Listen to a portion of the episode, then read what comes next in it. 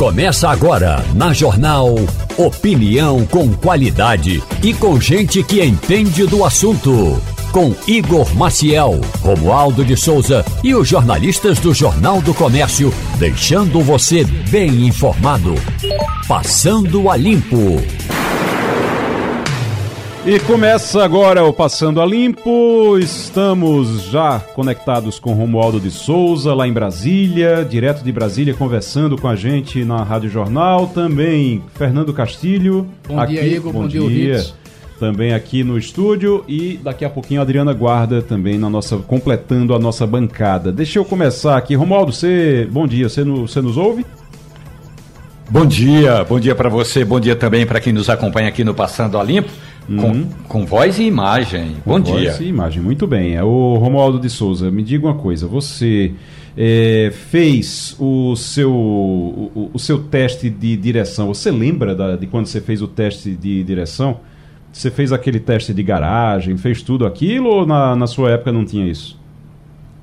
Olha, quando eu fiz o primeiro teste, quando eu tirei a primeira carteira de motorista, eu tinha 18 anos e eu estava prestando serviço na aeronáutica e como eu era bom atirador e era motorista, porque eu dirigi desde criancinha, eu já passei em tudo quanto é prova e a minha pr primeira carteira de motorista era daquelas que tinha uma foto 2 por 2 bem pequenininha, ou 2 por 4 melhor dizendo, bem pequenininha. Eu sou daquela época que fazia tudo, absolutamente tudo. Mas da aula, da garagem, aula técnica, de direção, de conhecimento, fiz tudo. Certo. Castilho, Castilho chegou a fazer. Castilho não dirige, Sim. né? Mas chegou a, a tirar carteira Eu cheguei a tirar carta, fiz esses exames, todos estão dizendo aí. Naquela época do Fusquinha. Do Naquela Fusquinha, época do 1979. E 9. aliás, 1980, hum. fiz. Depois comprei um Fusquinha, vendi para comprar um apartamento para dar entrada num apartamento e lá para cá eu nunca mais peguei num carro. De lá para cá nunca mais dirigiu. Não, Sua carteira de habilitação até hoje é a primeira carteira que É a primeira tirou? carteira que está lá, como é que chama, completamente invalidada. Está lá simplesmente para colocar no Só quadro colocar depois. Lá, não sei aqui. É a única carteira de habilitação. É a única que, que eu tive lá. Não voltei lá para fazer um segundo exame não. Muito bem. Mas você fez todo na na, na época eu fiz. Na, na época, época tinha na teste época de garagem, tinha garagem, a baliza, aquela rampa, hum. tudo isso esse, esse procedimento todinho eu fiz. Agora, a partir daí, para dirigir, eu dirigi muito pouco. E aí, depois que eu comprei o carro, também dirigia muito pouco, porque eu vinha o transporte pela companhia. Trabalhava nesse tempo no Diário Pernambuco, no Jornal do Brasil, não havia necessidade de levar esse carro, até porque era caro. Uhum. E aí eu deixava o carro em casa e depois que eu precisei comprar um apartamento, o carro entrou como parte da entrada, quase 15% do valor do apartamento. Veja como o carro antigamente era caro, o Fusquinha era caro. Sim. E eu fiz o financiamento pelo, pelo BNH, no caso da Caixa Econômica, e a partir daí nunca mais sentei na, na cadeira de direita, da, da, da esquerda de um automóvel. Muito bem. O Adriana Guarda nos ouve? Estou te ouvindo aqui, Igor. Bom dia. Bom dia para você, bom dia para os nossos ouvintes. Adriana. E os colegas de bancada. Adriana dirige ou, ou só eu que dirige, Adriana, aí na, aí na sua casa? Não, só eu que dirijo. Eu tenho um, um motorista particular, coitado. Ah, tá certo. Grande. O, o, o, eu tô falando isso, tô perguntando isso pelo seguinte: a, o Detran vai alterar o teste prático para quem vai tirar a primeira habilitação. E o que muda, principalmente, é o teste de garagem. Quem trouxe essa informação foi a Roberta Soares no, no blog dela, de mobilidade. Ela traz a, que a prova de garagem vai ser retirada. O objetivo é reduzir o tempo de aplicação das provas. E se o novo modelo for adotado em todo o estado, não haverá redução dos valores pagos para os testes. Vai ficar o mesmo preço, mas você não vai precisar fazer o teste de garagem. O teste de garagem é aquele que você estaciona de ré, né? Você é vai, verdade, é. passa é. ali na, na, frente. Eu fiz esse teste na época. Eu, você vai, passa um pouquinho para frente, aí depois você estaciona de ré. É para você aprender a estacionar em supermercado, naquelas vagas que você entra na vertical. Rapaz, eu fiquei tão preocupado com isso aqui. Sabia que eu fiquei preocupado com isso aqui agora? É uma preocupação. Porque, rapaz, você para num. O, o ouvinte está no, nos acompanhando agora, vai, vai se identificar com algumas dessas situações. Você chega num estacionamento, lá num supermercado, num shopping, alguma coisa. Rapaz, você vai tentar parar. Ah, olha, tem, tem sujeito, tem motorista, é, se é que se pode chamar assim, que para ocupando duas vagas. tem gente que para troncho, aí fica metade do carro numa vaga, metade do carro. Exatamente na, no meio da, fila, da fita amarela. Da fita amarela. Aí fica a quina do, da, da, do carro, a quina dianteira do carro numa vaga e a traseira no outro, na outra vaga. É, às vezes você chega, você está procurando ali, só tem. Rapaz, tem uma vaga, quando você chega lá, não tem, porque alguém saiu estacionando errado e ocupou ali. Aí agora imagina, Castilho, não vai ter mais o teste. Pois é. Não vai precisar mais fazer teste de garagem, não. Essa, essa história da garagem só me lembra uma, um fato que aconteceu com o nosso colega Edilson Vieira, cujo amigo chegou para ele e disse: Edilson, acabei de comprar um Commander. Hum. Aí o Commander é o carro da Fiat, né? Tem 5 metros e 8 centímetros. Aí Lulu disse, ô fulano. Sim, aquele tu, grandão, né? Tu mudaste de apartamento? Ele disse, não. Ele disse, pra, tu, pra que tu comprasse um Commander? Porque aonde eu sei e o lugar que tu mora, não vai caber um comando. Tu vai não passar vai 15 minutos para botar esse carro aí. Pra... Aí eu disse, rapaz, tu estragasse meu, meu prazer da compra. Eu disse, não, rapaz, é que você mora. Primeiro você tem que morar num apartamento que tivesse uma vaga de 5 metros. O comando tem 5 metros e 10. Imagina todo dia você passar 15 minutos para sair, para estacionar e para sair. O teu prédio não cabe isso. O sujeito ficou lá, dia a gente não sabe se ele vendeu o comando, mas ficou bastante chateado com o nosso querido Edilson. Você imagina, você compra o carro, a primeira coisa que você faz é começar a estacionar do lado de fora, porque você não tem como estacionar na, na garagem. Mas eu, eu, fiquei bem preocupado e eu gostaria muito que o, nos testes de direção, e isso é muito importante também, alguém explicasse para os motoristas, alguém, por favor, explicasse para os motoristas que é, ligar o alerta não é salvo-conduto para fazer qualquer coisa. Porque tem gente que liga o alerta, já viu, Romualdo, isso? Tem gente que liga o alerta e acha que porque ligou o alerta pode parar em fila dupla, pode parar em local irregular, pode fazer, pode parar no meio da rua, porque ligou o alerta. Então liguei o alerta, posso fazer qualquer coisa. É assim aí em Brasília também? Não, o que é pior é gente que dirige com o pisca de alerta ligado. Pisca de alerta não é para ser ligado quando o carro está em, em funcionamento, quando, ah, desculpe, quando está andando. Só, só e somente só quando o carro estiver parado. Só e somente só. Não tem essa de andar com o pisca de alerta ligado e o carro andando, não. A outra questão muito importante é a seguinte: tem gente que acha que ligou o pisca de alerta, pode colocar em, fila dupla, fila tripla, na porta das escolas, na porta do supermercado. Outro dia, é, na, na verdade, eu estava no Rio de Janeiro na quinta-feira, na quarta-feira, aqui em Brasília, ali na porta do, eh, do Congresso Nacional, tem um lugar chamado chapelaria. Não Sim. tem mais lugar para gente, a gente colocar os chapéus. Até porque, com essa nova onda dos cowboys da internet, tem muito deputado que entra no plenário, é uma falta de respeito, seu deputado, mas entra no plenário com chapéu na cabeça. Mas aí vamos. É, mamãe não, não ensinou direito, mas vamos voltar à chapelaria. Então, no Congresso tem uma chapelaria. E aí tem o lugar dos carros oficiais estacionarem, tem o lugar dos táxis pararem para embarque e desembarque, e tem o lugar em que muita gente fica com pisca de alerta ligado. E aí o que acontece? Fila dupla, fila tripla, e aí todo mundo fica engarrafado e aquele pisca funcionando. Isso acontece aí, Igor, mas acontece também aqui em Brasília e até em Carnaíba. Acontece até em Carnaíba. Rapaz, acontece em todo canto. Eu, eu, eu acho que precisa ter um curso especial para explicar que o, o, uso do pisca-alerta, o uso do alerta, porque o pessoal liga para fazer qualquer coisa. Daqui a pouco vai ter gente. Se, é, é, atropelei, mas, mas eu estava com pisca-alerta alerta ligado, então não tem problema não. Não funciona funciona assim, tá bom, gente? Pessoal que usa pisca-alerta para tudo, não funciona assim. Não dá para você, não pode atrapalhar o trânsito, é, cometer infração de trânsito, inclusive, porque está com pisca-alerta ligado. Não é salvo-conduto.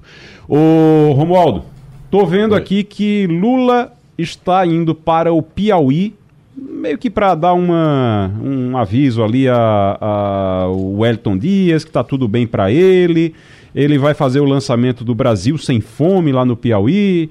Agora, o, o lançamento do Brasil Sem Fome me chamou a atenção aqui porque o ministro do Desenvolvimento Social, o Elton Dias, ele está sendo criticado dentro do PT exatamente porque privilegiou o Bolsa Família e deixou de lado o combate à fome. É meio que uma tentativa de salvar a própria pele essa viagem de Lula com o Elton Dias lá no Piauí? É, acredita-se acredita-se aqui em Brasília que esse vai ser o sinal dado pelo presidente da República de que não vai mexer na estrutura do Ministério do Desenvolvimento Social. Esse é um aspecto importante. O outro aspecto é que Guaíba é, para Lula, uma referência do ponto de vista de programas sociais. Quando a então primeira-dama eh, Ruth Cardoso lançou um programa social, ela dizia o seguinte: programa social mal feito é melhor você pegar dinheiro contratar um helicóptero e distribuir dinheiro, jogando o dinheiro nas, junto das populações carentes. Programa social, segundo Ruth Cardoso, tem de ter uma estrutura de cadastro muito bem feita. É, a, a, estrutura tem que ser bem feita. E aí, Lula.1 ou 1.0, lá em 2003, lançou um programa social, o programa do Bolsa Família e tudo mais, lá no Piauí. Agora, no terceiro mandato, o presidente da República volta ao Piauí. E a ideia é: o que aconteceu de 2003 até 2023, 20 anos depois? E aí, os estudos apontam, inclusive tem teses na Universidade Federal do Piauí, que apontam que os programas foram importantes. Agora, é, é, funda, é, na verdade não é Guaíba, é Guaribas. Guaribas Guaribas, muito obrigado. Guaribas. É Piauí, e aí, né? uhum. o estudo aponta que esses programas sociais, quando eles não são bem feitos, eles não mudam a estrutura de pobreza naquela região. E agora Lula vai com esse novo programa, vai dizer que o Elton Dias é importante, lembrando que no, no mês passado a atual primeira-dama, Rosângela Lula da Silva, foi ao Ministério do Desenvolvimento Social e disse, com as palavras dela, disse que esse é o coração do governo, portanto, deixou claro que aquele ministério não vai ser fatiado, e agora é esperar. Lula vai ao Piauí, e aí como é que fica a reforma ministerial? Porque isso vai ter uma outra repercussão. Chama-se CPI do MST. Eu volto já já para falar sobre esse assunto. Daqui a pouquinho a gente vai falar sobre esse assunto. O Fernando Castilho, o, o Tiago Raposo mandou uma mensagem aqui agora, está nos ouvindo e disse que você errou a marca do, do Commander, viu? Ele disse que não é Fiat, não é Jeep. Tá certo, tá bom. Agora, só para completar uma informação aqui. Igor, Mas tá certo que é 5 metros o carro. É, 5 metros e 8, mais precisamente. 8, Imagina é. o carro. É. Bom, só uma informação para é. complementar o que Romualdo está dizendo. É impressionante, Igor, como os governos não trataram da, da, da mina, né, da mina que tem no banco de dados do Bolsa Família. Se eu disser que a última atualização do software do Bolsa Família foi feita em 2020, 2012, você pode achar que eu estou exagerando, mas é exatamente isso. Sempre se disse que. Tem quase 12 anos já. 12 anos. 10 anos, né? Completou Não, 10 anos. 11 anos, é, vai é, fazer 12. Vai fazer 12. Pois bem, foi a última vez que se atualizou esse, o software desse banco de dados. O Bolsa Família é certamente o maior cadastro de, de informações sociais de qualquer país na América Latina, talvez até da Europa mas é impressionante como ele foi desleixado. Então, por exemplo, um programa que você poderia saber é, qualquer coisa de reconhecimento facial, de família, de tudo, que porque o governo se orgulha hoje de ter mil serviços digitais.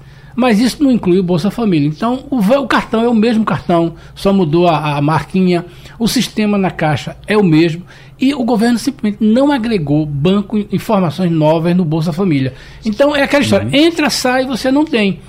É, até já tem empresas de, de, de cartão de crédito que gostariam de botar a mão nesse banco de dados, mas o governo nunca deu. Mas o que vai acontecer é isso, Romualdo. O governo pode ser que agora tenha cuidado e atualize o banco usando. É, eu costumo dizer que. Alguém lembra do Windows 1? Eu, não, o 3, o 3.1, eu lembro. Pronto, pronto. O, o Bolsa Família foi gerado no Windows 3.1, já está no 11.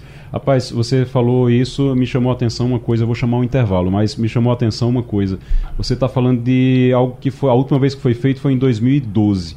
Eu tenho a impressão, e não é, não é somente com isso, é com várias outras coisas que a gente, quando a gente começa a puxar, qual foi a última vez que foi feito isso? Foi 2010, 2011. Qual foi a última vez que foi feito isso? 2012.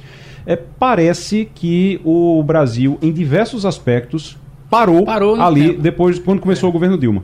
Tem um monte de coisa que parou no, no, no governo Dilma. Você vinha até 2010, É. 2011. Aí de 2011, 2012 em diante, parou verdade. tudo. Eu acho que não é à toa que aconteceu o que aconteceu com a própria Dilma Rousseff. E é o que reforça também o nosso estranhamento quando alguém no PT, como Gleisi Hoffmann, chega para dizer que o Brasil precisa pedir desculpas a Dilma Rousseff. Ela devia colocar a Dilma Rousseff no lugar dela, então, lá na Câmara dos Deputados.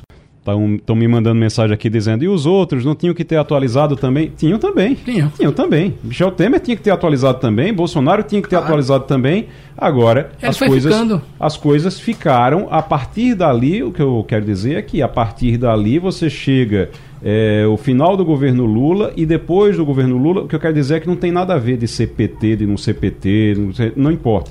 O problema é que ao final do governo Lula as coisas deixaram de ser feitas. As coisas deixaram de ser feitas, começou ali em Dilma Rousseff e depois continuou também com Michel Temer e com Bolsonaro. O... Já está na linha? Estamos na linha já com a. Vamos lá então? Com a Jerusa Felizardo, que é secretária executiva de assistência social do Recife. O negócio é o seguinte: a prefeitura divulgou um relatório do Censo da População em Situação de Rua do Recife. O evento contou com a participação dos envolvidos na pesquisa que apresentaram para o público a metodologia e os principais dados do documento. Prefeitura do Estado do Recife, por meio da Secretaria de Desenvolvimento Social, Direitos Humanos, Juventude e Políticas sobre Drogas, divulgou então esse relatório. E tem uns dados desse relatório. Deixa eu primeiro dar as boas-vindas à Jerusa. Secretária, muito bom dia. Bom dia, Igor. Bom dia a todos os ouvintes. Jerusa Felizardo, secretária executiva de assistência social. É, tem uns dados que me chamaram a atenção aqui, que quando a gente vai para os números, a gente tem aqui 1.806 pessoas que foram recenseadas, 1.443 estavam nas ruas no momento da contagem e 363 estavam acolhidas em algum equipamento institucional. Isso me chamou a atenção, eh, secretária, porque é um número muito pequeno em relação ao total que estava realmente acolhida. O que é que acontece que o Recife não consegue acolher todas essas pessoas? É falta de espaço? São eles que não querem? O que é que acontece no dia a dia, na, na rotina de vocês mesmo, em relação a isso? É, Igor, primeiramente é um prazer estar aqui falando. A gente quer muito discutir os dados do censo da população em situação de rua, porque a gente entende que a gente tem que compartilhar isso com a sociedade para que muitas vezes a gente in, torna as pessoas em situação invisível e a gente quer dar visibilidade a essa questão. Então, o censo é um instrumento para a gente falar, além dos dados é, que vão ser muito importantes para a gente direcionar a política pública e ratificar aquelas que já vêm acontecendo, o censo ele vai servir para a gente estar tá falando sobre a questão com a sociedade de uma forma geral. Com relação à sua pergunta, a gente tem uma rede de 15 casas de acolhida no total, entre idosos, crianças e adolescentes e pessoas adultas. A questão da população em situação de rua é muito complexa.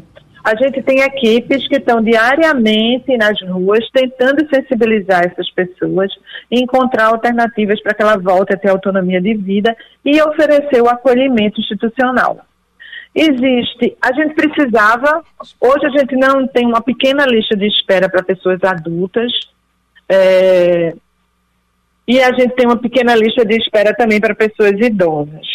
Mas o que acontece é que, as, apesar de a gente oferecer, as pessoas também é, recusam o acolhimento, porque no acolhimento elas passam a ter regras de entrada, de saída, regras de convivência, porque são espaços é, onde convivem muitas pessoas e às vezes essas pessoas eles não se adaptam a essas, essas rotinas e à regra das casas de acolhida. Então, existe uma resistência também de irem para o acolhimento institucional.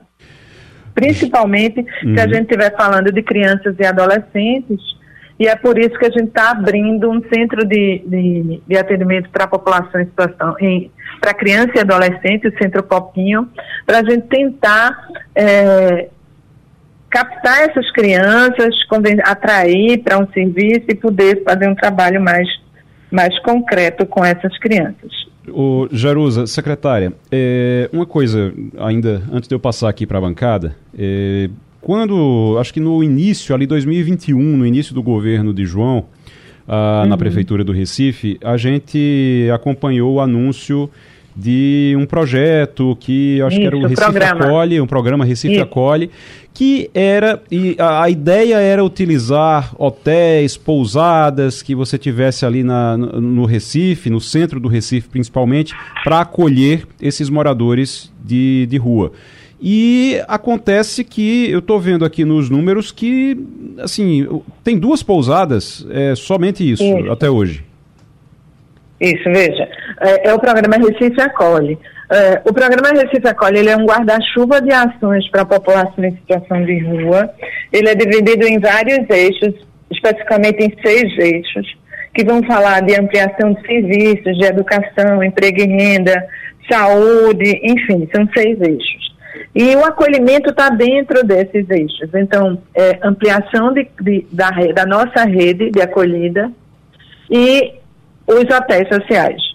Os hotéis, eles foram, foram uma estratégia, principalmente na pandemia, de a gente acolher essas pessoas. Hoje a gente tem 60 pessoas no, na, na rede hoteleira.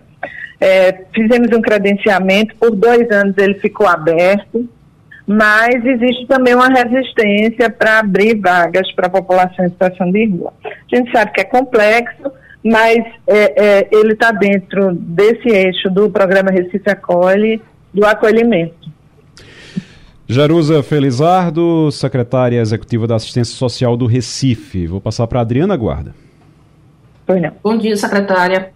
Secretária, o resultado do censo mostra algumas informações preocupantes, né? Traz essas informações preocupantes. Uma delas é o tamanho, o crescimento da população de rua, né? que foi de 30%, é bastante grande. A gente imagina que isso tenha acontecido aí muito por conta da pandemia, né, da Covid-19, já que o último, o último relatório é de 2019, então deve ter pego esse momento aí da pandemia, mas traz informações como, por exemplo, 90% das crianças e adolescentes não estão estudando, né, mais de 50% não, não tem Bolsa Família, né, e o governo também faz aí uma promessa de é, dar casa permanente para 50 dessas famílias. Eu queria que a senhora comentasse um pouquinho, é, detalhasse como é que vai funcionar esse projeto para essas 50 famílias, como é que vai se tirar essas, essas famílias da rua, e falar sobre esses dois casos aí específicos da Bolsa Família e do, das crianças e adolescentes sem estudar. Pois é, é, com relação ao Bolsa Família, essa é uma estratégia que a gente vai precisar alcançar. A gente já fez algumas, algumas, algumas já desenvolveu algumas estratégias para captar essas pessoas para fazer o, aderir ao bolsa, mas existe aquela necessidade de atualização de dois em dois anos, então é, as pessoas não atualizam e perdem, enfim. Essa é uma estratégia que a gente vai precisar é, desenhar para alcançar essas pessoas, para incluir no programa Bolsa Família é, essa, é, esse atendimento para criança e criança e adolescente, a gente pretende alcançar com a abertura do Centro Popinho, que deve acontecer ainda essa semana. É, e com relação. Eu, eu não me lembro a última pergunta que você fez, por favor. A questão das 50 famílias, secretária, sim, moradia sim, do, é, o, o Moradia Primeiro é, são três lançamentos que a gente está tá fazendo ainda esse mês com relação à população em situação de rua e que o, o, o censo ele aponta. Estava previsto também no programa Recife Acolhe, que é o Moradia Primeiro, a abertura do Centro Popinho e o programa Pão e Letra. Através dessas três ações, a gente eh, pretende ser eixos assim, estruturantes para a população em situação de rua. A moradia os estudos mostram que é estruturante e ele vai funcionar. A gente pretende é, ter 50 pessoas em situação de rua, atender a 50 pessoas, são os casos mais complexos, é, que estão na rua há mais tempo. E a gente começa. É uma experiência que Recife, um projeto piloto em Recife com relação à moradia primeiro, que a gente vai oferecer a moradia com toda assistência para essa pessoa. É, esse deve começar ainda esse ano, esse é um recurso que a gente vem é, através do BID e, e, a gente vai lançar nesse sentido. Então, a, cada, a gente começa com 10 pessoas e pretende alcançar 50 pessoas é, em situação de rua, e, e aí entendendo que são os casos mais complexos, que estão na rua há mais tempo, que vão fazer parte desse programa. Isso é uma construção conjunta dentro do Comitê Pop Rua. O outro eixo estruturante para a gente é o projeto Pão e Letra, também com a Universidade Rural, que é o letramento e, e qualificação profissional para essas pessoas. Quer dizer, a gente ataca o eixo da renda, da, da, escolaridade da renda e da moradia como eixos estruturantes e que vai alcançar a, a, autonomia dessas pessoas. A gente está falando sobre o censo do Recife, o censo dos moradores de rua, que foi feito no Recife, é, números que preocupam. A gente tem a esperança de que, com o que a, a secretária está falando agora, que a gente tem esperança que melhore, porque de 2021 para cá a rede foi ampliada, a, as vagas na rede foram ampliadas de 539 para 619 vagas. Isso dá 80 vagas, né? Dá 80 vagas. Isso. Igor, é, é, é importante dizer que esse ah. percentual de 30%, ele se refere a, a um percentual é, nacional. A gente vê certo. esse crescimento de, de 30% no país. Sim. Lógico que promovido pela pandemia, uhum. mas a questão da população na situação de rua é uma questão muito complexa que fala de desigualdade social.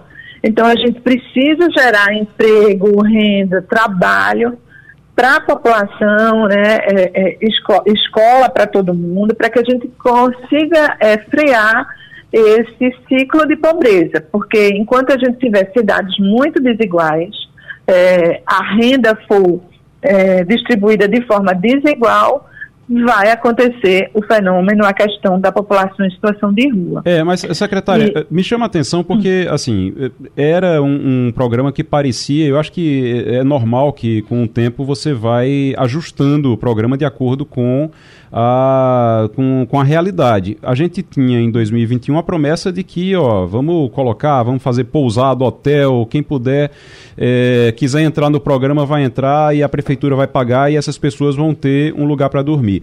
Ah, eu estou dizendo aqui que aumentou 80 vagas só e aí, somente 80 vagas de 2021 até agora. Em compensação, quando a gente vai para as vagas aqui, 619 vagas, mas a ocupação está em 80%. Ou seja, é, é, realmente é difícil fazer com que essas pessoas elas saiam da rua mesmo tendo o local para colocá-las, não é isso? É, é importante, Igor, compreender que essa questão do acolhimento, ela é, é fundamental, mas é, não, é só, não, não é só essa linha do acolhimento institucional, porque muitas pessoas não querem ir para o acolhimento, uhum. entendeu? É, é isso que a gente percebe é, aqui, é porque a gente vê que tem poucas vagas em relação à, à, população de rua, tem poucas vagas, mas nem todas estão ocupadas, tem 20% ainda sobrando. É, e que vai ser principalmente aquelas vagas que são destinadas para crianças e adolescentes. Fernando é, nesse o... perfil da, da população uhum. em situação de rua, né? Fernando Castilho tem pergunta. Secretária, é apenas uma pergunta sobre é, por onde começar e com quem começar. É, eu não sei se, até que nível de investigação essa pesquisa chegou, um nível de profundidade, para conseguir identificar quem efetivamente é, deseja sair da rua. Porque certamente esse seria o universo que você possa trabalhar. Como a senhora disse, uhum. tem gente que simplesmente não quer. Mas vocês conseguiram nessa pesquisa identificar famílias ou pessoas que efetivamente, e aí precisaria de uma conversa mais aprofundada com eles, querem sair de rua ou, é, como a senhora disse, grande parte simplesmente não quer. Na verdade, é uma, uma, uma o sujeito não vai para a rua de um dia para o outro. Isso foi uma jornada é ao contrário. Mas é, talvez não fosse interessante é, se começar a abordar de frente os que efetivamente, não é a pesquisa só dizer assim, se eu quero, todo mundo vai dizer que quer que, que pretendem sair, talvez não fosse um caminho para começar isso aí, é, essa abordagem, para criar o exemplo de que é possível sair? Veja, a gente, é, como eu disse, a gente tem equipes, é, serviços de abordagem social de rua que estão diariamente nas ruas. Exatamente, criando esse vínculo com a população em situação de rua e fazendo esse oferecimento da vaga do acolhimento. Então, a gente, é, quem tá, essa equipe, ela sabe quem tem o desejo de ir para o acolhimento e de quem não tem. certo? Porque esse é o trabalho diário, oferecer o acolhimento. É, o uso de substâncias psicoativas, ela é um, também um, um dificultador para ir para o acolhimento, mas eu queria dizer também que o Recife Acolhe, ele já atingiu 60% das metas que estavam estabelecidas lá. Lógico que a gente ainda precisa é, ampliar a rede, e isso tem a ver também com recursos. É, o governo federal começa agora a passar recursos para os municípios de, de, forma mais frequente, que isso tinha sido, é, isso não estava não estava acontecendo, o município vem arcando hoje com 90% dos custos da rede de assistência social. Então, esses recursos, para a gente falar também em qualificação de políticas públicas, a gente também precisa falar de financiamento. Então, a gente acredita que agora o governo federal retomando esse cofinanciamento, a gente também vai ter condição de abrir mais serviços, mas o que eu quero dizer é que a rede de acolhimento é importante, mas ela não é só ela. A gente precisa investir em empregabilidade, como a gente vem fazendo, abrindo postos de trabalho, sensibilizando as empresas para absorver essa mão de obra, é a gente fazendo o programa Pão e Letra, que é qualificação profissional e escolaridade. É através dessas ações que a gente vai empoderando a população em situação de rua para que que esteja na rede de acolhimento ou não, para que ela volte a ter sua autonomia de vida. Secretária Executiva da Assistência Social do Recife, Jerusa Felizardo, trazendo aqui informações para a gente sobre o censo que foi feito com os moradores eh, em situação de rua aqui no Recife. Quero agradecer, secretária, a sua participação, desejar boa sorte, um bom trabalho, porque eu sei que é um trabalho, é um trabalho árduo, é um trabalho muito difícil. Muitas vezes parece que é enxugar gelo, porque você não consegue realmente resolver a situação se você não tiver um cinturão social, como a senhora disse. Se você não tiver educação, uhum. se não tiver emprego, e aí não consegue resolver. E aí tem que ser uma, tem que ser uma união dos poderes públicos para poder se conseguir isso, não depende somente de vocês. Muito obrigado e volto sempre aqui ao Eu é que agradeço, a gente fica disponível para qualquer, retirar qualquer dúvida. Muito obrigada. Bom dia a todos. A gente estava falando aqui sobre os. Eh sobre os moradores, a, a, população em situação de rua aqui no Recife, em Pernambuco, mas principalmente aqui no Recife, que é onde foi feito esse censo. E a Adriana tem uma informação, né, Adriana? É, é, aqui também foi 30%, né? Isso, Igor. A secretária comentou que esse crescimento é nacional, né? Mas esse crescimento de 30% foi aqui no Recife. Se a gente fizer a continha aí, tinha 1.406, subiu para 1.800, né? dá para ser exa exatamente 29%. Então, é então é exatamente nessa Está alinhado com a tendência nacional. É verdade, acompanhou a tendência nacional. E a tendência nacional Isso. também, Castilho, tem um número é. também, né? É, é, em 2019, o Brasil tinha 204 mil pessoas em população de rua. Na pandemia e no ano passado chegou a 281 mil. Então saiu de 204 para 281. 281. É, é um crescimento... uma população de 80 mil pessoas, é muita coisa. É um crescimento muito grande. E não é fácil. Esse é um problema porque quem foi para a rua fez uma jornada, ao contrário, muito difícil. Para voltar e para se sentir acolhido não é fácil. É, a, a gente faz aqui, uh, sabe, a gente faz aqui a, a, a, crítica, claro, porque quando foi, quando o prefeito João Campos assumiu, e aí foi lançado. É naquela época que você não tem como mostrar muita coisa, aí você é. se dando a fazer projeto, é, fazer programa de, de, de, de coisa, inaugurar ideia, e às vezes você tá ali chegando agora, então você precisa realmente ter é, é um, um, pouquinho da realidade para poder ver. Eu lembro que teve um, uma coisa assim, não, porque vai resolver a situação, vai diminuir muito, porque os hotéis vão assumir, tem hotel que vai que está desativado, que vai virar abrigo. Não funcionou assim. A gente está vendo agora que não funcionou assim. Ao mesmo tempo, você tem vagas suficientes, eh, não, não suficientes para todos, mas você tem vagas sobrando ainda. Você tem só 80% de ocupação, então você tem 20% sobrando. Tem gente que não quer sair da rua para ir para o abrigo. É, há relatos também de que o pessoal tem medo de ir para abrigo porque não tem segurança, pode ser roubado, furtado dentro do abrigo. Então tem gente que tem medo disso. Mas o principal é que você tem ali vaga. Você tem vaga sim. Tem poucas vagas em relação à população de rua, Tem, mas essas vagas não estão todas ocupadas. Então, precisa de emprego que você não consegue recuperar fácil, você não está conseguindo se recuperar desde a pandemia. Você precisa de educação para poder tirar essas crianças ali da situação de rua, colocar elas é, numa, numa moradia realmente eh, digna, decente ali para aquelas pessoas. Então é algo que realmente é, é muito difícil. É, a gente faz a crítica, claro, porque foi feita uma, ali uma coisa ali, uma inauguração de ideia é. no início de governo, é. mas a realidade, quando bate, a realidade é, é cruel. E não é culpa, não. A, é. gente, a gente se assusta com a realidade, realmente. Para o cidadão comum, a ideia de que o, que é que um morador de rua teme ser roubado. Gente, o um morador de rua, normalmente ele anda acompanhado de um carrinho de supermercado que a gente não sabe quando ele foi. Está ali toda a propriedade dele, tem rua, normalmente ele está com um cachorro ou dois. É uma coisa muito marcante nisso. Aquilo ali é tudo que sobrou da vida dele.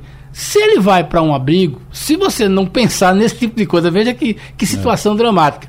O cara vai para o abrigo, aí, por exemplo, não tem lugar para botar as coisas dele. Aí ele já fica com medo, onde é que eu vou botar minha, minhas coisas? Você já Aquilo tem um espaço ali, limitado ali, você é, não vai ter um guarda-roupa é, para cada um, aí não é fácil, é Aí assim. o carrinho dele tá a vida dele ali. Um cofre para cada um, não vai ter. Não vai ter. E outra é. coisa, ele tá com aquelas coisas, ele tem roupa, tem um, sei lá, um equipamento, não sei o quê.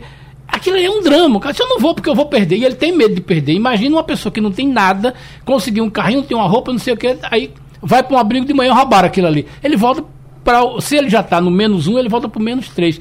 São problemas tão peculiares que a gente olha assim, mas rapaz, uma pessoa normal, uma pessoa que tem sua casa, seu emprego, como é que consegue imaginar isso? Isso é o mundo real, gente.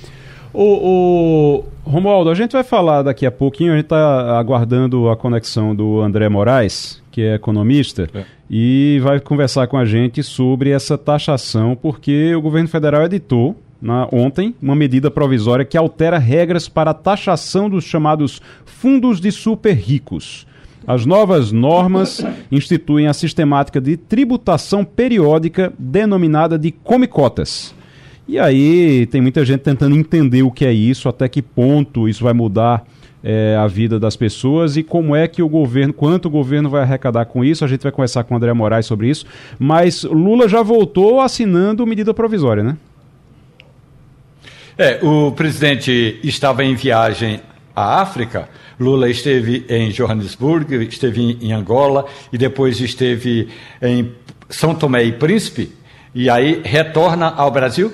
É, só para o, o ouvinte entender, o presidente não precisa estar em Brasília para assinar uma medida provisória. Então, isso aí já está resolvido. Mas o que Lula disse ontem à tarde, quando se encontrou com o ministro da Economia da Argentina, ele disse o seguinte: é que a gente viu, Sérgio, disse ele, e estava se referindo a Sérgio Massa, o ministro da Economia, e o seu candidato, o candidato de Lula à presidência da Argentina. Eu falei assim: porque, o que a gente tem que fazer, viu, Massa, viu, Sérgio, é que a gente não precisa ficar muito tempo no palácio, não. E aí eu recomendo que também você não fique muito tempo no palácio lá em Buenos Aires, que viaje pelo interior da Argentina. Olha, se Sérgio Massa viajar pelo interior da Argentina, ele vai ver coisas que ele nem quer mais retornar a Buenos Aires. Mas o que o presidente Lula fez ontem foi reunir um grupo eh, de deputados e senadores e aí sentiu o clima. O clima é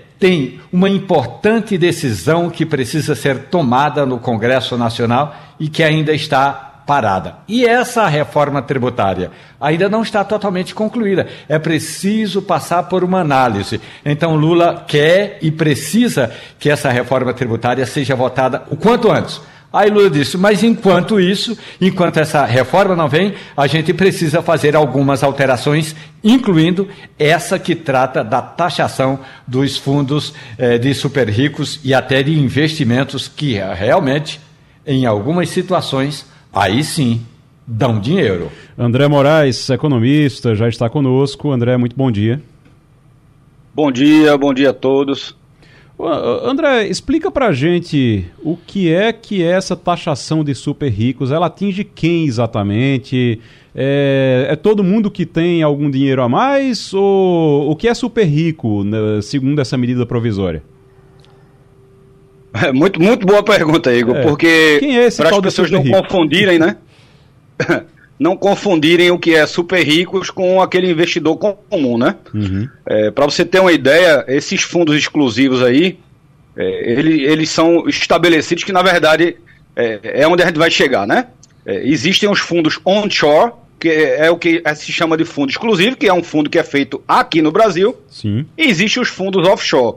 Então, aqui, é, é, ele, ele é em torno de 10 milhões de reais para você poder estabelecer um fundo exclusivo no Brasil. Certo. Tá? E aí, no exterior, é a, cerca de a partir de 300 mil dólares a pessoa já consegue fazer uma que também é uma é, é, é a formatação bem parecida, que é uma empresa, né? uhum. né?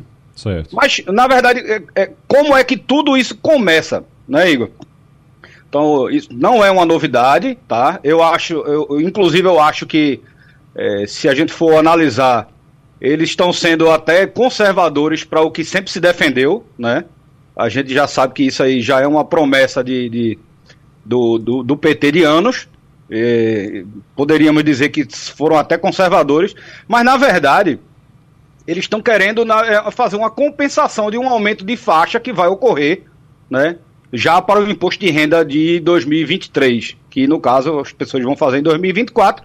Então saiu ali de R$ 1.903 para R$ 2.640. Então, essa diferença aí, eles estão querendo fazer via uma taxação mais progressiva, digamos assim, né? Que, ok, né? Isso aí é algo que é salutar. Agora, em relação à questão de fundos exclusivos, a gente precisa. É, não sei se o ouvinte ele sabe como é que funciona, mas eu posso dar um, um, um esboço rapidamente, Igor. Hum. Porque assim, é, esses fundos exclusivos, eles vão fazer o pagamento das suas tributações lá quando eles vão fazer um resgate, enfim. Né? Sim. Então, até ele fazer esse resgate, não existe essa tributação. E o que é que o governo ele quer fazer com o fundo exclusivo? Hum. Ele quer fazer como acontece já nos fundos de investimento, que são investimentos de ações, por exemplo, um multimercado, que, se, que já, já viraram fundos mais tradicionais. Certo. Então ele existe uma coisa que chama come cotas. Hum. Então é uma antecipação desse imposto. Né? Certo. Né? Então, para gente, a gente explicar para o ouvinte, seria mais ou menos o seguinte: o sujeito vai lá e faz uma plantação. Ele vai plantar, vai plantar banana lá. E ele coloca lá, faz uma plantação de banana. Se ele ficar deixando lá, ele nunca paga imposto, porque ele nunca vai colher as bananas lá. Ele vai, vai deixando as bananas para lá. E aí nunca, nunca cobra imposto. É assim que funciona hoje. Quando ele vai colher as bananas, é que o governo vai lá e diz: opa, paga aqui o meu imposto. É assim que funciona hoje. E o que o governo está querendo é: olha, mesmo que você não vá colher as bananas, a gente vai lá, todas as bananas, mas a gente vai lá e vai tirando as bananinhas aqui já para antecipar o imposto que você vai pagar. Seria isso? É mais ou menos por aí mesmo, Igor. Certo. A gente fazendo essa analogia é exatamente isso. Não, é uma, é uma enorme vantagem, digamos assim, para quem uhum. tem um recurso, Sim. né? Porque enquanto o dinheiro ele está dentro daquela estrutura ali tanto da onshore, que é, são os fundos exclusivos, tanto da offshore, né? Uhum. Que a offshore, é, a diferença é que ela é fora do país, e o pagamento do imposto ele é só quando a gente vai ter uma, uma divisão de lucros, digamos, distribuição de lucros. Certo. Né? Quando vai sacar aquele então, dinheiro de alguma forma. Quando isso. Vai... Uhum. E aí, nessa repatriação de recurso, existe essa tributação. Certo. Né? Mas o que é que a gente precisa pensar? Vamos lá. Hoje, um investidor que ele está com mil reais, por exemplo, certo. ele consegue investir num fundo de ações e ele vai continuar pagando só no final, quando ele vai ter o resgate. Então, hum. significa dizer que a gente precisa pensar em, é, como é que essa medida vai surtir de, realmente efeito. Porque uhum. o que a gente pode ver vai ser uma migração do cara que tem um fundo exclusivo ali, sabendo que vai ter, vai ter que pagar com cotas, e ele indo para um fundo de investimento tradicional. Entendi. Né? Então, o, o, uhum. o capital ele vai sempre tentar buscar mais eficiência e pagar menos imposto. Deixa eu passar para Romualdo de Souza, que ele tem pergunta para você. A gente está conversando com o economista André Moraes. André Moraes, bom dia para o senhor. Olha, o governo eh, disse ontem, o ministro da Fazenda, Fernando Haddad, disse o seguinte: olha, a nossa estimativa a nossa estimativa é de arrecadar algo em torno de 40, 45 bilhões por ano. Ou seja, onde estavam os outros governos que não perceberam essa mina de ouro? Ou a, a recíproca pode ser verdadeira. O governo vai mesmo arrecadar 45 bi com esses fundos? Pois é, Romualdo. Bom dia, meu amigo. É, é isso que a gente estava falando agora há pouco, né? É, o, o, uma pessoa que tem fundo exclusivo, se ela se sentir ali, né, é, digamos assim, correndo um certo risco de ser taxado como está sendo proposto, ele vai poder fazer essa movimentação e talvez essa arrecadação não seja assim como está sendo previsto. Né? Então, pode ser que ele, o governo ele esteja dando um tiro numa ponta, mas vai sair pela culatra. É porque o, o, o, investidor, como a gente estava também conversando aqui, ele vai buscar sempre eficiência e pagar menos imposto. Agora, é, é muito salutar essa questão da gente ter entrar no debate mais uma vez essa questão de uma tributação mais progressiva. É muito importante a gente pegar esse pessoal. É, você, você pegar uma pessoa que recebe R$ 1.900 e já está botando essa pessoa para pagar imposto, né? Onde a gente sabe que se a gente pegar, por exemplo, uma, uma as pesquisas do DIEESE apontam que o salário mínimo brasileiro é bem maior do que o que se paga hoje, né?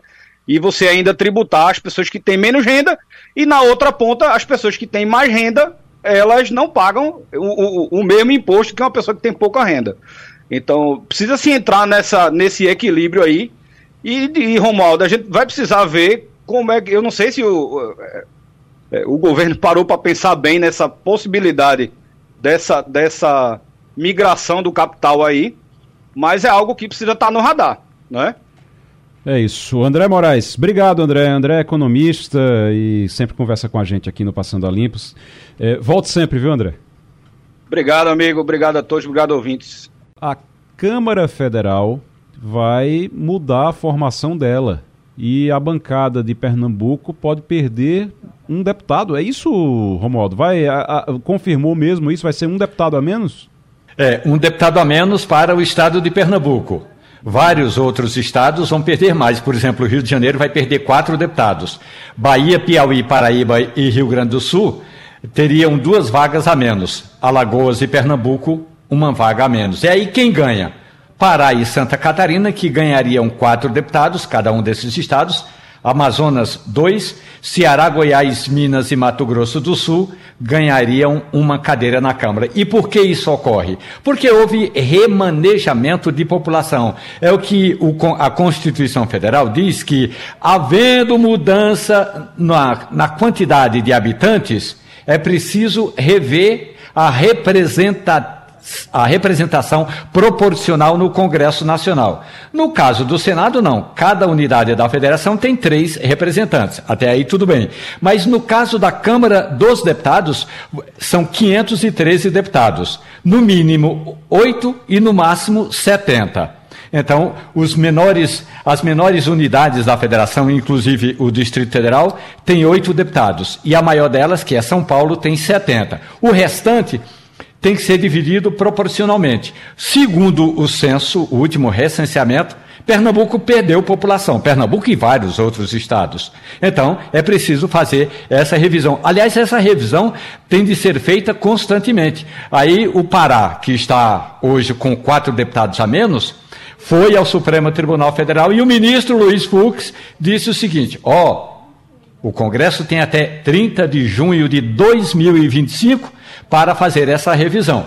E aí é claro que, havendo a revisão na Câmara Federal, tem de haver também revisão na Assembleia Legislativa. Por isso que os cálculos apontam que de 49 a Assembleia Legislativa de Pernambuco deve cair para 48 parlamentares. Agora Perde é... um na ah. Assembleia Legislativa e um na Câmara Federal. Na Câmara Federal. Agora, isso é, é algo que realmente vai ter que acontecer até 2025? Eu digo, eu digo porque quando a gente é, é, trouxe o censo aqui e disse, olha vai ter que diminuir a bancada, as bancadas vão diminuir. Teve muita gente que, muito deputado inclusive, que disse: "Ah, isso aí não vai, isso aí não vai para frente não, porque depende de o Congresso mudar, o Congresso não vai mudar isso não". Vai ser obrigado a mudar mesmo? É, é, é, obrigatório mesmo? Vai ter que fazer? O ministro do Supremo Tribunal Federal, Luiz Fux, determinou que o Congresso tem de fazer essa revisão até, diz ele, até 30 de junho de 2025.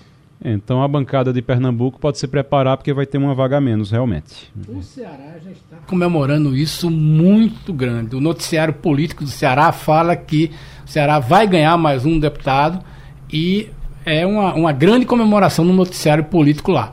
E principalmente porque a velha rixa Pernambuco-Ceará essa, essa cadeira vai sair de Pernambuco. Então o noticiário lá está muito interessante sobre isso. Qual, é, quantas, quantas cadeiras tem na, no, na bancada do Ceará? Aqui. A bancada do Ceará é maior do que. Não, a bancada do é Ceará é maior ou é menor não, do que a de Pernambuco? É menor, é menor. Não, é menor. É menor, né? Então vai aumentar a bancada do Ceará e vai diminuir a bancada de Pernambuco. E os Pernambuco tem 25, estão, vai ficar é, com 24. Pernambuco tem querendo... 25, vai ficar com 24. É. Mas. É... Ceará tem 22, vai 22 ficar com vai, vai para 23. Então vai ficar ali. Pernambuco ainda vai ter uma a mais. Mais uma a mais. Se é para disputar. Ser... Pronto, é, é isso aí. Essa vai ser a ah, o grande debate no Ceará que o é. Ceará vai ter 23 vagas. Se é para disputar, então. É uma bobagem isso, claro, mas se é para disputar, então o Ceará. A, a, gente ainda tem um a mais. Vamos embora. o... Ô, Adriana. Adriana, é, vai ter greve de prefeito, Adriana. Que história é essa de greve de prefeito? Hein? Rapaz, é muita novidade, né, Igor? É.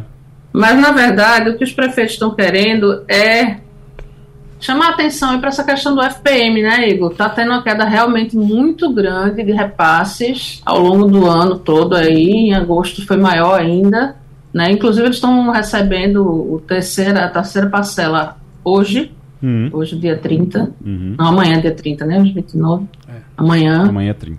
E está tendo uma queda, né? Em Pernambuco teve uma queda de quase 20, no Brasil mais de 20. 20%? E assim, 20%. 20%. E aí você é, tem, e segundo a, a presidente da MUP, né, uhum. os, os, o FM representa pelo menos 70% aí dos recursos dos municípios. Não, e tem e município que pequenos municípios. É, tem município que é que é 100%. Tem município que depende é. completamente do FPM. É. Se você tirar um real do FPM, ele não, não paga a conta de luz. É uma é. coisa é, realmente difícil. É algo É, só tem que ficar de olho, né, Igor, para a população não ser prejudicada duas vezes, né? Porque a, a, população já é prejudicada com a redução né, dos repasses, porque fica menos dinheiro para o prefeito gastar nas obras, em educação, em saúde e tudo. E para não ser prejudicado por uma greve também, que na verdade não ficou muito clara como é que vai funcionar, né? Eles garantem é. que os serviços essenciais vão ser, uhum. vão estar funcionando, saúde, educação, mas é isso, se você for resolver uma questão na Secretaria de Finanças, vai, ninguém vai estar trabalhando, como é que vai ser isso, né? É, como é que. Como é explicar que... direitinho aí. Ô, Romualdo, como é que funciona isso? Como é que faz? Como é que, como é que prefeito faz greve? Pois é, isso já ocorreu no passado recente, né? Uhum. O que seria? A prefeitura presta apenas os serviços essenciais. Algo como limpeza é essencial? É. Algo como saúde é essencial? É. Mas outros serviços, outras atividades municipais seriam suspensas até que houvesse esse entendimento acompanhando parte dos discursos, eu não, não ouvi a todos, mas alguns dos discursos na abertura do Congresso da AMUP, a Associação Municipalista de Pernambuco, todo mundo diz o seguinte: ó, oh, é preciso que os prefeitos pressionem a Assembleia Legislativa, que a bancada pernambucana no Congresso Nacional, deputados e senadores também se mexam. O problema é que está todo mundo se mexendo e há arrecadação, e houve uma redução na arrecadação. Se há redução na arrecadação, evidentemente a redução diminuiu o repasse de verbas federais para estados e municípios. Agora, isso deveria ter a atenção forte, exclusiva da bancada federal, da bancada de Pernambuco. E aí eu vou dizer uma coisa. Teve gente da bancada que recebeu o convite para esse da bancada pernambucana que recebeu o convite para esse congresso, esse congresso, esse encontro dos prefeitos, esse encontro é, da AMUP, recebeu em cima da hora. Teve gente que disse que não, não ia, Teve deputado, tem deputado que disse que não ia. Eu sei porque é, essa disse. semana, alguns, é, essa semana eu um deputado me mostrou, disse, olha aqui, como é que está no grupo da bancada, ou o grupo da bancada como é que está aqui. E tinha deputado, inclusive, dizendo, ah, eu não tenho prefeito, então não vou lá não. Então não, não, não tenho o que fazer lá não. Mas é eleito da bancada pernambucana, tá? É eleito na bancada pernambucana pelos pernambucanos, pernambucanos que moram nas cidades, nos municípios, mas está ali dizendo, é, não tem prefeito, não tem, não, não apoia, não, prefeito nenhum me apoia, então eu não vou não. Tem Como que. É que ele se elegeu? Se elegeu com voto de, de com voto direcionado, né? Não é hum. voto que veio de prefeitura, hum, entendeu? Não veio de, de, prefeito, não veio com apoio de prefeito. Na onda, na onda. É, algumas ondas que você aproveita ali e se elege e aí depois fica achando que não tem responsabilidade com as pessoas que moram nos municípios, porque acha que, como não tem apoio de prefeito, acha que não tem responsabilidade com os municípios. Mas tem lá, e está lá, na, eu, eu vi, não, ninguém me contou não, me mostraram, assim, me mostraram o, o grupo é. e eu vi lá, deputado federal, dizendo que como não tem prefeito, não estava nem aí para isso, que não ia lá. Mas, é, Castilho, greve de prefeito atrapalha, atrapalha basicamente burocracia, é. e aí quando as pessoas começarem a reclamar, aí vão para estão... vão reclamar com quem? É, a primeira preocupação da presidente da AMUP foi dizer que os serviços essenciais estariam mantidos. Saúde, educação, então, limpeza. É, é, é, mais um gesto político. Uhum. É, é mais, mais para chamar atenção. Mais né? chamar atenção e ver as autoridades. A governadora teve ontem lá, prometeu ajuda, disse que é, esse pacote de de esse novo pacote que ela mandou para a Assembleia, os municípios vão receber mais dinheiro do FPE, do FPE e há essa preocupação. A questão, Igor, é que, veja bem, a, a gente pode dizer é, na questão de saúde e educação é que as prefeituras receberam muitas despesas é, a partir da pandemia. O serviço de saúde tem uma demanda maior é a questão de contratação de médico, mesmo com a volta agora do farmácia popular, o prefeito tem que batalhar muito para conseguir comprar remédio. Não é uma coisa simples, chega, mas não chega na medida. E saúde é um negócio curioso. Quanto mais o prefeito é, opera isso, mais ele vê que é, a demanda aumenta. Isso explica, por exemplo, a quantas UPinhas e quantas UPAs a gente colocou na cidade do Recife e todas elas têm uma demanda maior. Porque a população, sabendo que vai ter médico, vai procurar isso. Agora, imagina isso numa cidade do interior. E aí o prefeito fica naquela drama de dizer, sem falar no caso de que quando ele recebe uma verba, parece que é uma coisa extraordinária. O sujeito, a primeira coisa que ele faz, Igor, é, é como é que chama? asfaltar a rua principal. E a gente viu isso muito ano passado na liberação de verbas da Codevasp. Era impressionante como o... 80% do dinheiro era para fazer estrada. Tô, recebi uma mensagem aqui agora dizendo, dizendo com uma sugestão. Manda os prefeitos irem bater panela debaixo do sol. Que fica fazer greve em casa assistindo TV, não, assistindo oh, TV escutando rádio não dá certo, não. Romualdo de Souza, eu primeiro duas, dois assuntos aqui de agora, de agora do momento. É, primeiro, Lula anunciou, acabou de anunciar naquele conversa com o presidente, aquele programa que para quem reclamava que Bolsonaro é, dava informação e não, não passava para a imprensa e dava informação sozinho no, nas redes sociais, Lula está anunciando o ministério agora é, também pela internet. No programa o, o, com, o Café com o Presidente, né, aquele que ele participa, que é toda terça-feira, ele já anunciou que vai criar um Ministério da Pequena e Média Empresa. Ministério da Pequena e Média Empresa, se falava já nisso, ele confirmou hoje durante o Café com o Presidente. E esse ministério é basicamente para colocar o centrão dentro do governo, né? O que ainda não tem do centrão dentro do governo, né, Romualdo?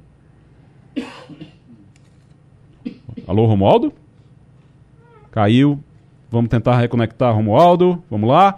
Mas eh, o que o presidente disse foi que vai criar, está propondo a criação do Ministério da Pequena e Média Empresa, das cooperativas e dos empreendedores individuais, para que eles tenham um ministério específico para cuidar dessa gente que precisa de crédito e de oportunidade, segundo o presidente Lula. A questão, Castilho, é que nem não, o Centrão não estava querendo esse ministério, não. não. Disse que não queria ministério criado pequenininho para. É verdade.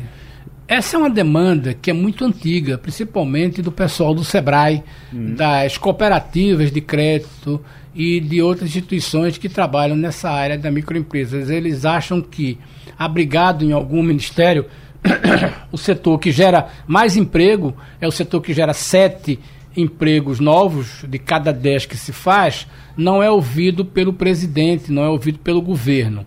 Do ponto de vista de capilaridade, talvez até possa fazer um certo sentido, porque o ministro da pequena e microempresa falaria por bilhões de pessoas, seria o ministro da pequena empresa, do MEI. Mas a questão é: tem dinheiro? Porque os programas sociais que se atendem à pequena e à microempresa já vêm do sistema S, já tem aquela verba. A não ser se o governo vai querer dizer que o dinheiro que arrecada é, com o sistema S do Sebrae, é dele que ele agora vai redirecionar. Eu, vai ser muito interessante como é que vai ser esse, ministro, esse ministério, o que é que o governo Lula vai direcionar, além do que ele já tem.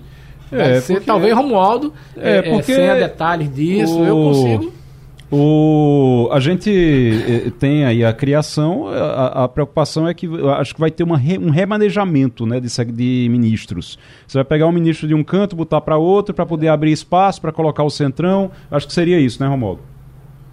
Pois é, o presidente disse ontem à noite a líderes partidários que até quarta-feira, portanto, hoje é. Ou seja, até amanhã, ele gostaria de, ao viajar ao Nordeste no dia 31, já ter sacramentada essa mudança.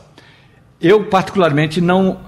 Eu perdi a conexão na internet e não sei o que disse Lula nesse programa ao pé do rádio aí. Não, Mas ele, ele disse, a expectativa. Uhum, vou repetir para você. Ele disse: Nós vamos criar, eu estou propondo a criação do Ministério da Pequena e Média Empresa, das cooperativas Isso. e dos empreendedores individuais, para que tenham um ministério específico para cuidar dessa gente que precisa de crédito e de oportunidade. Foi isso.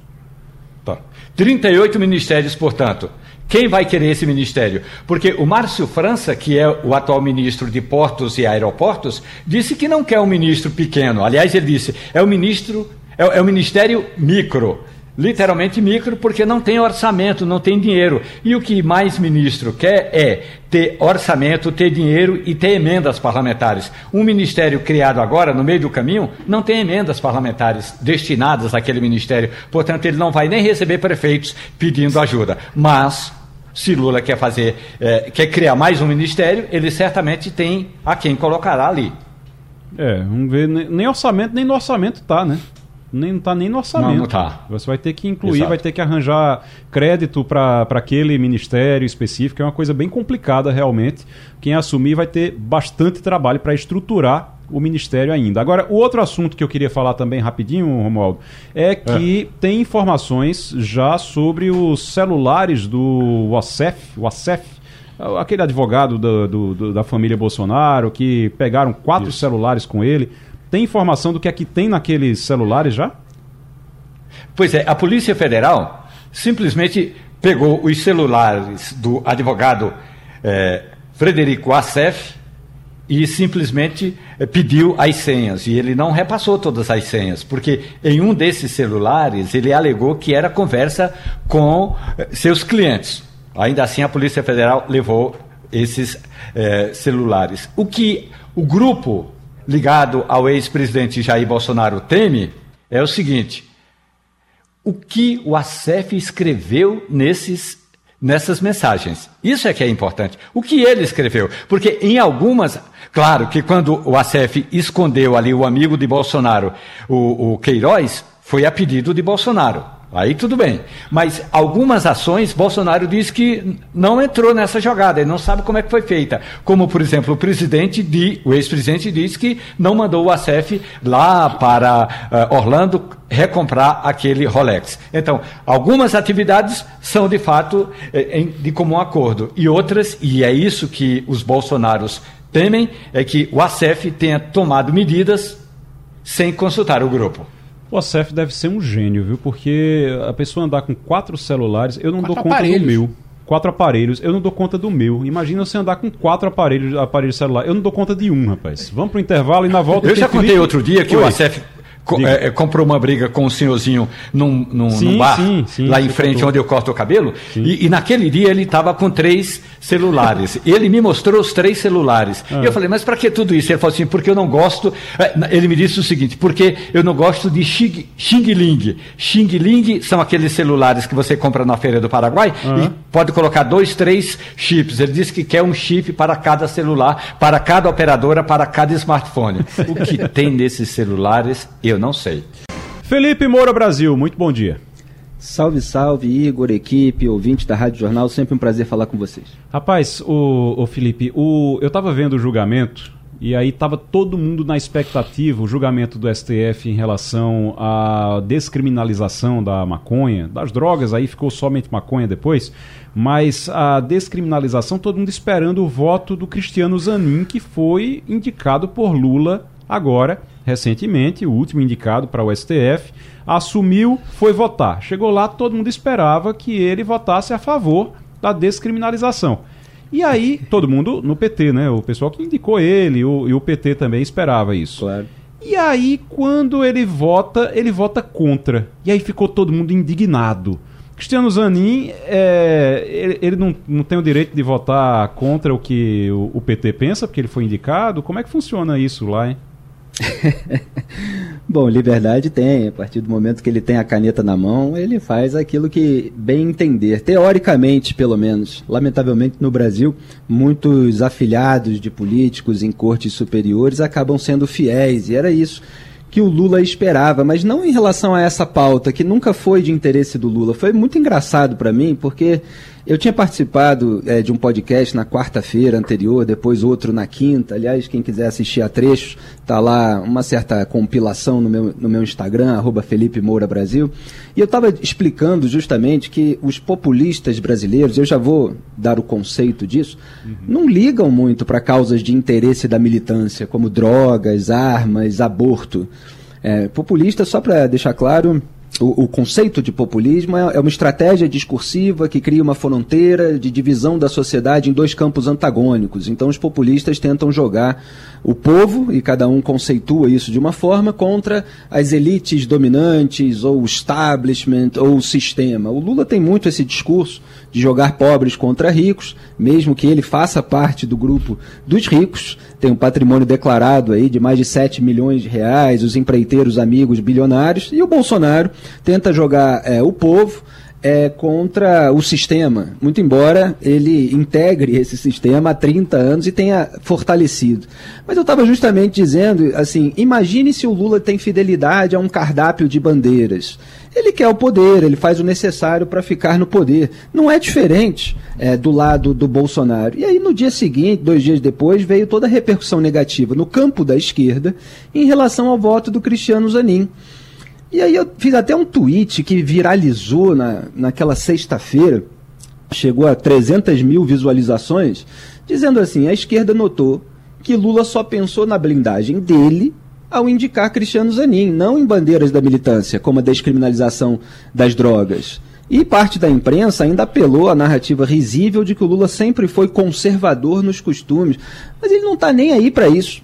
Esse foi o tweet ali que é, viralizou. Uhum. É, então, assim, é, essa preocupação é muito mais dessas pessoas que investem numa cartilha ideológica de posições, sim, não, a respeito é, desses temas, é do que no próprio presidente. Ele queria indicar o seu advogado pessoal, que o defendeu é, no âmbito da Lava Jato, em quem ele tem confiança, em, com quem ele pode trocar um WhatsApp, que sabe que nunca vai votar contra ele se surgir algum tipo de processo é, que o envolva diretamente no Supremo Tribunal Federal. E as posições do Cristiano Zanin, é, é, em relação a esses temas sensíveis, elas foram aventadas antes da indicação e ao longo também do processo, porque ele passou por uma sabatina no Senado Federal e ninguém se importou muito no campo da esquerda. Todo mundo estava deixando o Lula ali é, fazer o que ele bem entendesse, independentemente da cartilha ideológica.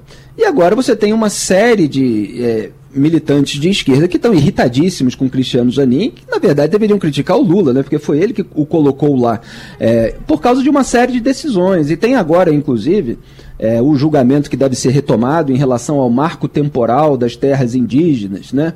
que está em jogo ali é aquela definição é, para se para reconhecer uma área como território indígena é preciso comprovação de que os indígenas ocupavam a terra quando a Constituição de 1988 foi promulgada, ou seja, o marco temporal é isso, né? Essa data em que os indígenas é, precisavam ter ocupado a terra é, para então haver essa decisão. E o relator Luiz Edson Fachin votou contra o marco temporal, foi seguido por Alexandre de Moraes. São votos, portanto, é, que são defendidos pelo campo da esquerda, enquanto o Cássio Nunes Marques, que foi indicado pelo Jair Bolsonaro, votou a favor do marco temporal. Há uma preocupação muito grande. Na, no campo da esquerda, se o Zanin vai votar junto com os indicados do Bolsonaro nesse tema também, porque isso já aconteceu em outros. Hum. Agora, quando ele foi sabatinado no Senado, o pessoal da esquerda nem perguntou a respeito desse tema. Quem perguntou foi Jorge Saif, Magno Malta, Irã, é, foram senadores ali, principalmente, majoritariamente, né, do campo bolsonarista. E o Zanin deu outros votos agora. É, é, ele foi o único magistrado a votar não num julgamento que avaliava estender aos crimes contra a honra de pessoas LGBT o mesmo tratamento dado aos casos de injúria racial. Ele deu uma alegação técnica de que ele, ele é contra a, a, mudança de objeto do julgamento na análise do recurso é, de embargos de declaração, mas não caiu, não desceu bem para a militância de esquerda, porque para quem defende uma causa, não importa muito o meio para se chegar a, ao fim. Né? Tem discussão, por exemplo, se o STF deveria se meter nesses assuntos, se eles deveriam ser discutidos no Congresso Nacional. Agora, a esquerda quer mais é que seja aprovada a pauta dela, e o Cristiano Zanin tem sido um obstáculo para essas pautas. É, foi assim no caso da maconha, no caso é, LGBT, injúria racial, e agora vamos ver qual vai ser a posição dele no marco temporal. Ele despistou ao longo da sabatina, é, ele falou: olha, é preciso conciliar o direito de propriedade com o direito dos povos originários, mas ele não deixou claro como votaria.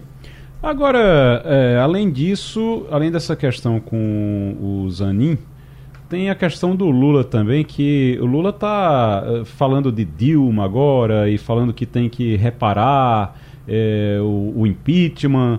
É, tenta reescrever a história de diversas formas, ele tem tentado fazer isso já, de diversas formas, desde que assumiu nesse terceiro mandato. Ele está querendo consertar as coisas, como ele dizia, como ele diz, do último governo, mas está querendo consertar o mundo de acordo com a visão dele também, né? Exatamente. Ele está tentando apagar aquilo que aconteceu. É, ele tenta reescrever a história do ponto de vista da propaganda petista e não dos fatos, como eles aconteceram e como eles foram julgados. E ele acabou mentindo deliberadamente sobre a decisão do Tribunal Regional Federal da Primeira Região, que não entrou no mérito ele simplesmente entendeu que o fato de Dilma Rousseff e Guido Mantega, a, abro aspas até para a decisão, não mais ocuparem os cargos públicos, não legitima o ajuizamento de ação de improbidade com base na lei número tal, tendo em vista que se submetem a regime próprio de responsabilização pela lei 1079 de 1950, fecho aspas, que é a lei do impeachment utilizada pelo Congresso. Então, é, o que o TRF1 fez falou, foi o seguinte: olha, esses fatos já foram é, é, alvo é, de um processo por crime de responsabilidade no Congresso Nacional. Então, não vamos aqui fazer uma dupla é, condenação. E disse ali, abro aspas, o regramento jurídico dispõe que os atos ímprobos, ou seja, os atos de improbidade, quando praticados pelo presidente da República, ou pela presidente, né, no caso, e por ministro de Estado, consistem em crime de responsabilidade. Fecho aspas. E foi justamente esse enquadramento é, que o Congresso Nacional deu. É, então, havia uma ação proposta pelo Ministério Público em relação às fraudes fiscais, a toda a maquiagem para é, melhorar a performance do governo, com edição de crédito suplementar sem autorização do Congresso, é, com falta de é, envio do dinheiro para os bancos públicos que estavam assumindo despesas do governo, etc.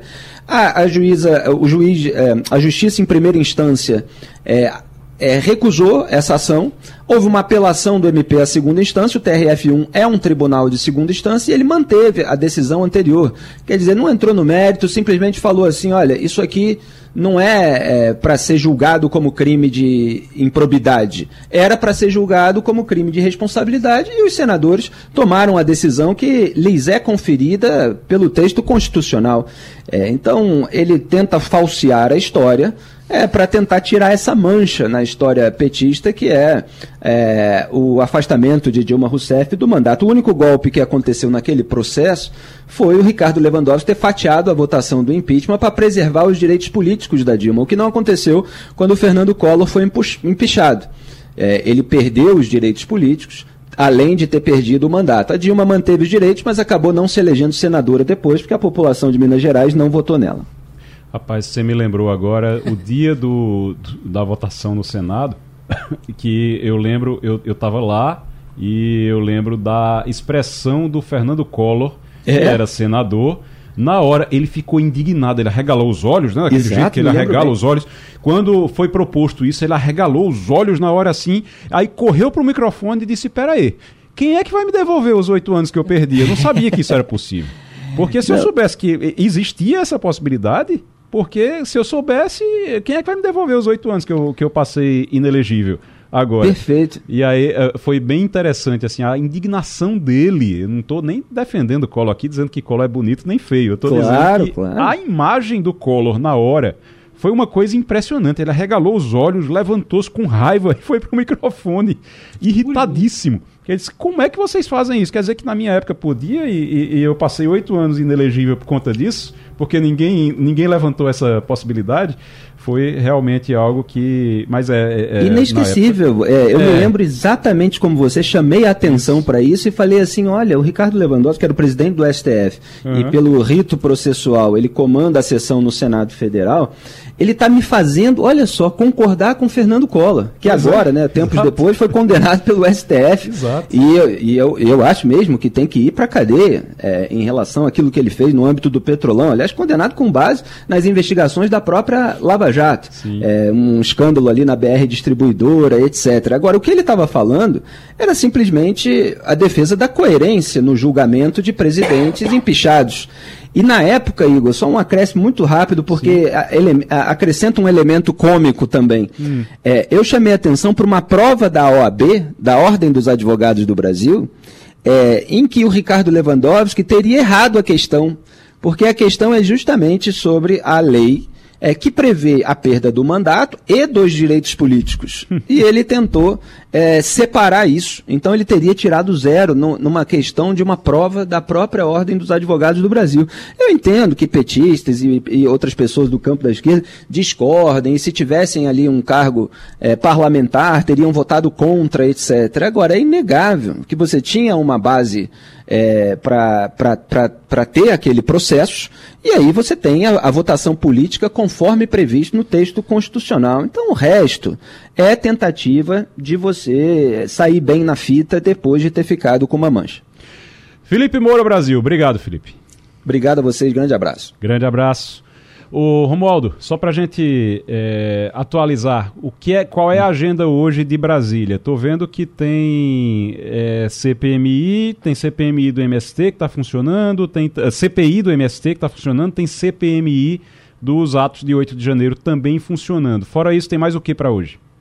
Bom, o mais importante de tudo é que na CPI do MST deve ter um remanejamento. Lembrando que a maioria da CPI do MST era de oposição, os partidos do Centrão mudaram eh, os integrantes da comissão e aí o governo passou a ter maioria e agora a frente parlamentar agropecuária foi ao presidente da Câmara e disse: Ó, presidente, não pode haver mudança assim no meio do caminho. E aí Arthur Lira foi lá e interveio. Esse é um aspecto importante.